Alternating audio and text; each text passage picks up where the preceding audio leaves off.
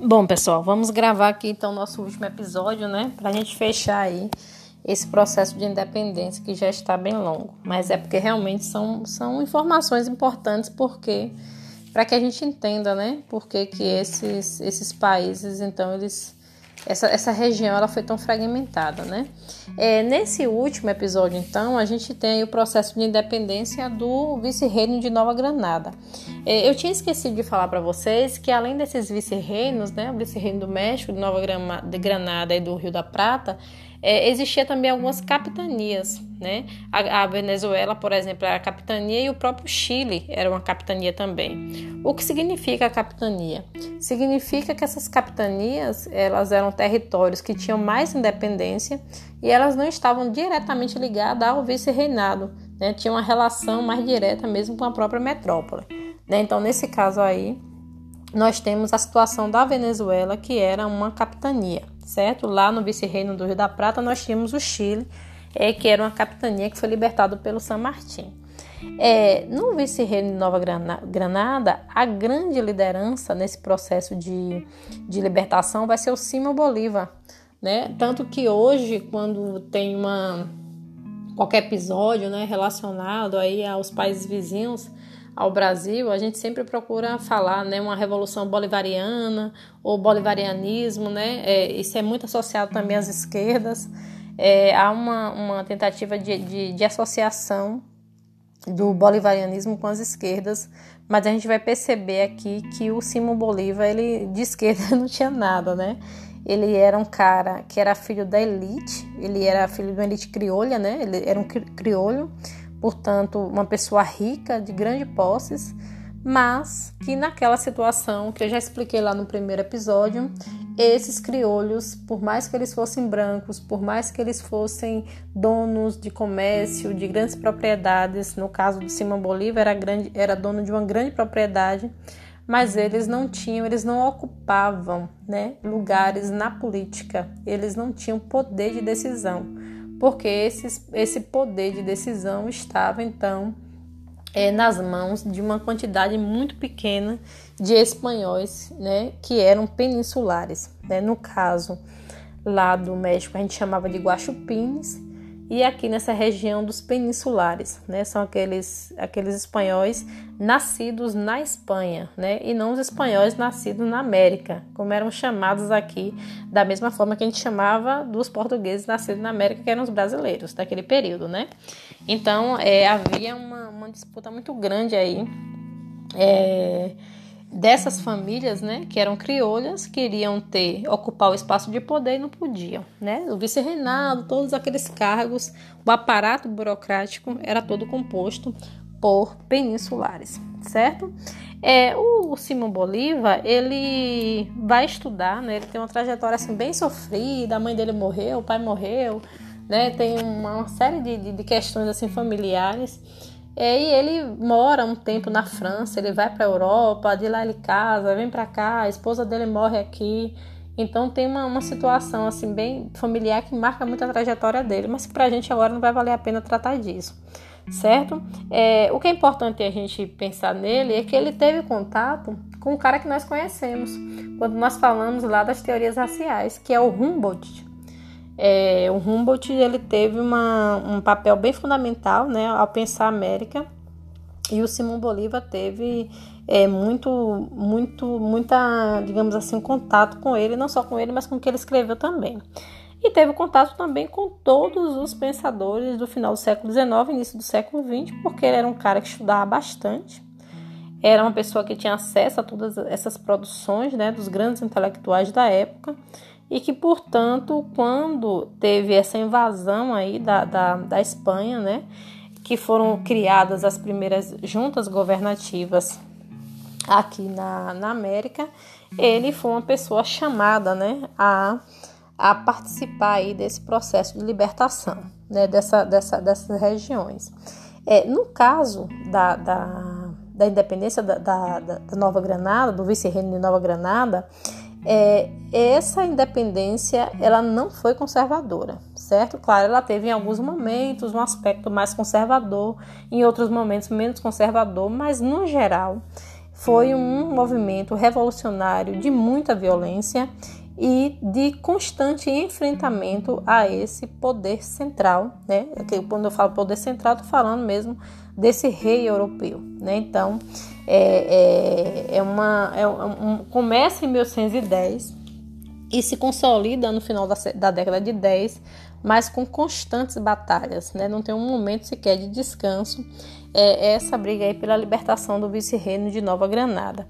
É, esse vice-reino é composto pela região do Equador, da Colômbia, da própria Venezuela e depois a gente vai ver também que do Peru, né? Um pedaço do Peru, um pedaço pertencia ao vice-reino do Rio da Prata, outro pedaço pertencia ao vice-reino de Nova Granada e vai ser esse, esse, exatamente esse pedaço que vai virar o país de Bolívia, né? Porque foi libertado aí pelo próprio Simão Bolívar. É, como é que ocorre então esse processo de libertação? É, primeiro, como eu disse, o Simão Bolívar ele tinha viajado, né, para a Europa e lá na Europa ele também tinha tido contato com o mesmo Francisco Miranda, que era aquele cara maçom que teve contato com São Martin.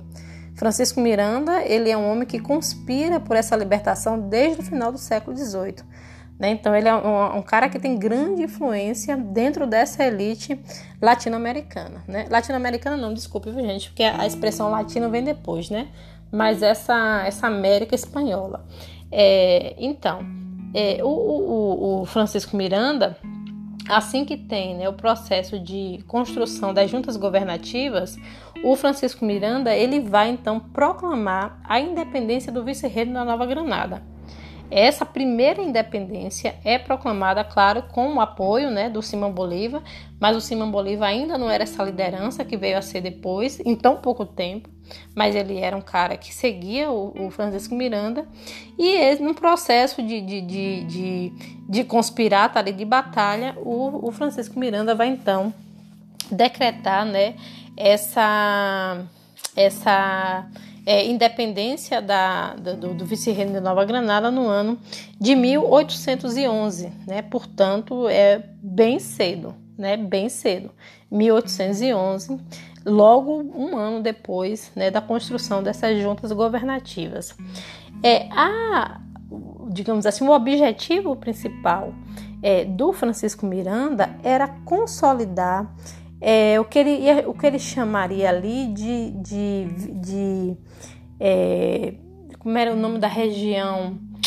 Ô, oh, gente, fugiu agora a expressão. Mas era, era um grande país, né? Ele queria transformar, assim, Grande Colômbia, veio aqui a, a memória, Grande Colômbia.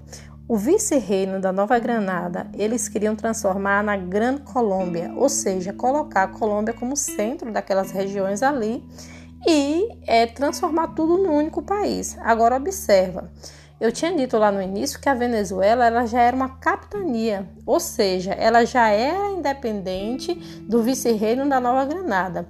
Imagine se a Venezuela voltaria, né, iria aceitar esse papel de submissão é, a uma região da Colômbia. Então a gente já vê que os problemas começam aí, né? É, uma outra coisa também que foi muito assim é, impactou muito nesse processo foi um grande terremoto que teve na região no ano de 1812, um ano depois é, dessa, desse processo de libertação. E a gente sabe, né, uma sociedade católica, é, acreditava ainda, né, que era castigo de Deus, aquela libertação da Espanha, que aquele não era um caminho certo. Teve uma campanha muito grande da igreja, porque a igreja era a favor é, da manutenção do pacto colonial, da manutenção da região como, como, como é, colônia da Espanha, então, nesse contexto aí, é, de, de insubmissão da, da, da, Venezuela, de outras regiões também como Equador, e, e desse, dessa campanha da igreja, foi formado então um exército contra-revolucionário. Esse exército, esse exército contra-revolucionário, liderado por um cara chamado Domingos Monteverde, ele, é, ele foi um exército que massacrou Miranda. Né? Miranda é o Francisco Miranda que tinha proclamado a República. E aí, nesse processo de massacre, o Miranda resolve assinar a sua rendição, e é justamente nesse processo de rendição que o Simão Bolívar ele vai se destacar. Por quê? Porque ele não aceita a rendição. ele não aceita que o Francisco Miranda deveria voltar atrás, né? E porque ele já tinha proclamado uma república, ele acha que não deveria voltar atrás. E aí, nesse processo de, de, de rendição, o, o, o Francisco Miranda foi preso e, claro, foi preso, exilado e automaticamente morto, né? Isso aconteceu com quase todos esses revolucionários. Então, Francisco Miranda foi preso, foi levado para, para a Espanha e morreu, né, logo depois. E o Simão Bolívar, ele ficou então como um grande rebelde, aí a partir de 1812, é, e ele se refugiou, certo? Ele saiu, ele foi expulso é, ali da, da República da, da Gran Colômbia, ele foi expulso daquela região e ele se exilou numa região chamada Cartagena. Lá no mapa também vocês vão dar uma olhadinha onde é que fica aí essa região é, da, de Cartagena. O que é que acontece nesse período aí? Nós vimos que a partir de 1815, é, sim, desculpe, antes, antes de 1815, o, o, o, de lá de Cartagena, o Simão Bolívar ele vai então fazer o seu grande primeiro manifesto e ele vai retomar Caracas, né? Caracas é a capital, né, a, da, da Venezuela. Ele vai, ele vai entrar na Venezuela com todas essas forças, ele consegue é, reunir aí o exército da, da, de Cartagena, toma Caracas, né, e vai reorganizar o exército e a partir desse exército ele começa então é, a querer libertar toda a região daquele lado. Mas como nós vimos, a partir de 1814 o rei espanhol ele se restabelece no poder. E se ele se restabelece no poder, da mesma forma que ele fez no México, né, ele também vai tentar retomar a região da Venezuela, principalmente a Venezuela, que era uma região importante ali mais próxima, né? A Venezuela estava mais próxima da Europa do que a própria região do Vice-Reino Rio da Prata, que não teve interferência espanhola durante seu processo de emancipação. Mas o Vice-Reino, então, ele vai principalmente por conta da insubordinação do Bolívar, ele vai retomar essa região. E nesse processo de retomada da, da, da, da região, que chega acabando com tudo, da mesma forma que fez no México, é o Simão Bolívar ele foi obrigado então a se exilar. E ele se exila na Jamaica. Ele vai, ele vai para a Jamaica a partir do ano de 1814, 1815, né? Fica na Jamaica durante um tempo. É, da Jamaica ele produz vários manifestos, né? Convocando a elite criolha, o povo, as populações indígenas. É aí que ele começa a despertar para a força da população indígena, para a força dessa população mais pobre. E de lá da Jamaica tem uma outra coisa que acontece que também vai levar ele a, se, a despertar sobre isso, que é uma visita que ele faz ao Haiti. Lembram que eu disse que o Haiti teve sua grande revolução em 1804 e que foi uma revolução que mudou a estrutura social? Então eles começam, ele começa a divulgar o seguinte, olha, a população preta tem que é, a população preta tem que participar do movimento revolucionário para garantir a sua libertação. Os indígenas precisam garantir a sua libertação. Nós fomos acostumados a vida inteira, né, a pedir a bênção da Espanha, mas a gente não precisa disso. Então ele começa a reunir uma série de argumentos e, e, publicando esses argumentos e manifestos, e ele começa então a reunir uma população em torno dele. Né? Então há, há uma, uma, é primeiro no campo do discurso, né? Porque essas cartas, esses discursos, esses manifestos são muito fortes e esses manifestos eles são lidos para essa população inculta, né? Para essa população analfabeta. E essas pessoas então começam a acreditar nessa promessa de libertação, nessa promessa de melhoria de vida, né? E nesse sentido, é, é, essas pessoas então elas vão ali engrossando o exército de Simão Bolívar. Né? À medida que Simão Bolívar vai conclamando a população, a população vai aderindo a esse exército e é justamente essa adesão que fortalece né, o Simão Bolívar e ele resolve então retomar é, ali a, a região que tinha sido conquistada, né? Então ele faz isso, ele, ele começa essa, esse processo de reconquista exatamente é, pela região que, que, que, estava mais próxima, né? Que é a região do Equador, da Venezuela e da própria Colômbia. É, e no ano de 1819, que foi, eu acho que para esse processo mesmo de libertação foi o ano principal, né? Porque o, o Simão Bolívar ele, ele se reuniu no Congresso na região de Angostura, que era uma região da Colômbia, E lá nesse congresso ele providenciou né, todo um documento é, que demarcava a sua atuação política e os interesses que ele teria então para com essa população que seguia ele. Né? Então, a partir desse congresso, é, Simão Bolívar, com seu grande exército, tomou ali parte da Colômbia, né, numa batalha que é muito conhecida, chamada de Batalha de Carabolo, é, tomou parte da Venezuela, tomou parte do Equador, né, e ele conseguiu então reconstituir aquilo o, que era antes o vice-reino de Nova Granada, ele conseguiu então reconstituir essa região num país chamado Gran Colômbia, né? A Gran Colômbia lá, aquele projeto do Francisco Miranda que tinha é, malogrado volta então a se reconstituir a partir de 1819.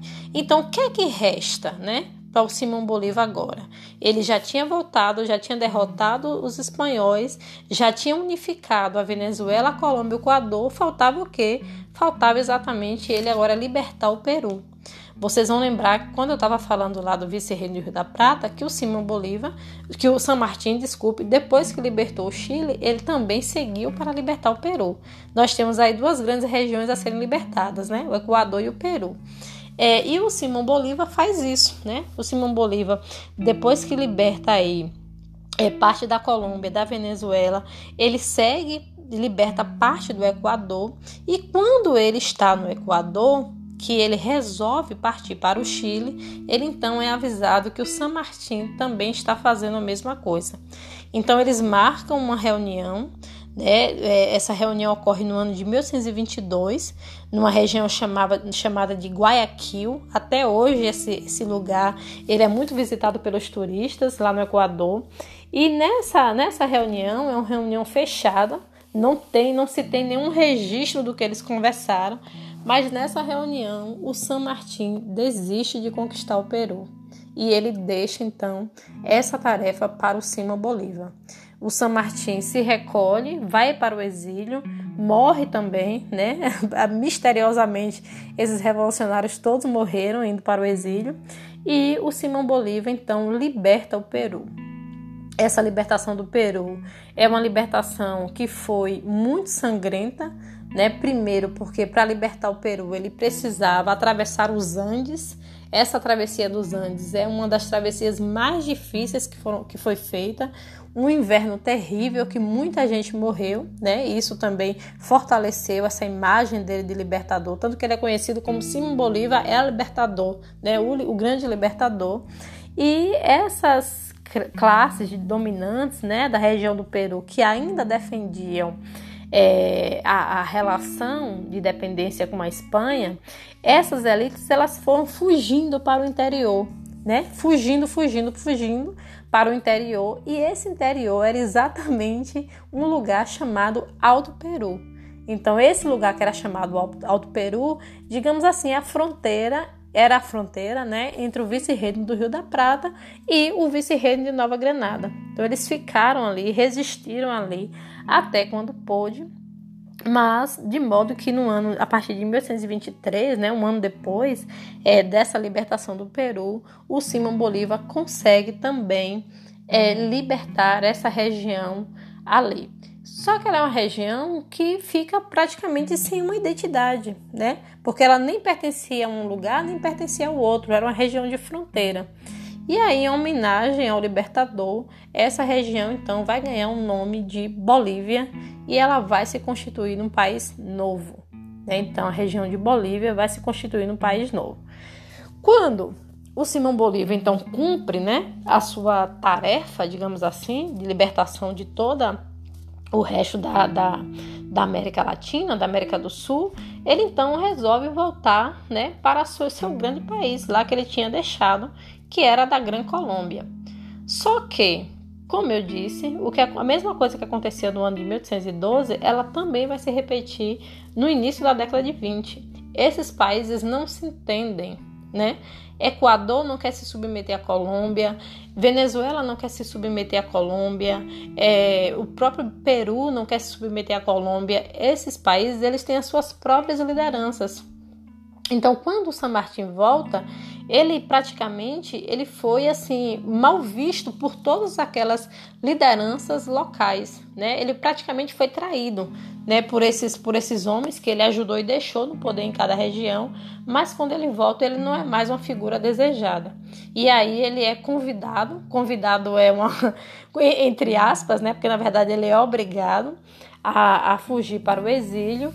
E aí, nesse processo de retirada para o exílio, ele morre, né? A, a, a, a causa da morte foi divulgada como tuberculose, mas pouco mais de 10 dias ele morre e assim se encerra né, o, o, esse, esse processo de libertação da região da América Latina né, com a morte dos, dos quatro grandes líderes, o San Martín, conservador, quatro não, cinco, né, se a gente acrescentar aí o Morelos, é, Morelos e, e, o San Martín do vice-rei do, do, Rio da Prata, o Francisco Miranda e o Simão Bolívar é, da região ali do vice-rei de Nova Granada, quatro, e o Morelos, aliás, sete, né? O Morelos, o padre Hidalgo e o próprio Agostinho Turbide, do vice-reino do México. Né? Então, são é, sete homens que lideraram aí esse, esse processo de independência e que são mortos imediatamente a, a independência dessas regiões. Com isso, a gente finda aqui essa revisão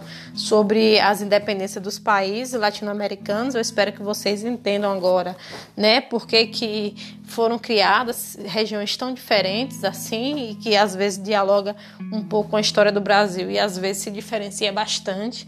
E no próximo áudio, na próxima é, revisão, a gente vai falar um pouquinho sobre esse surgimento do Estado Nacional, né? Porque a gente está vendo aí a libertação e quando você liberta, você tem que criar um país novo, né?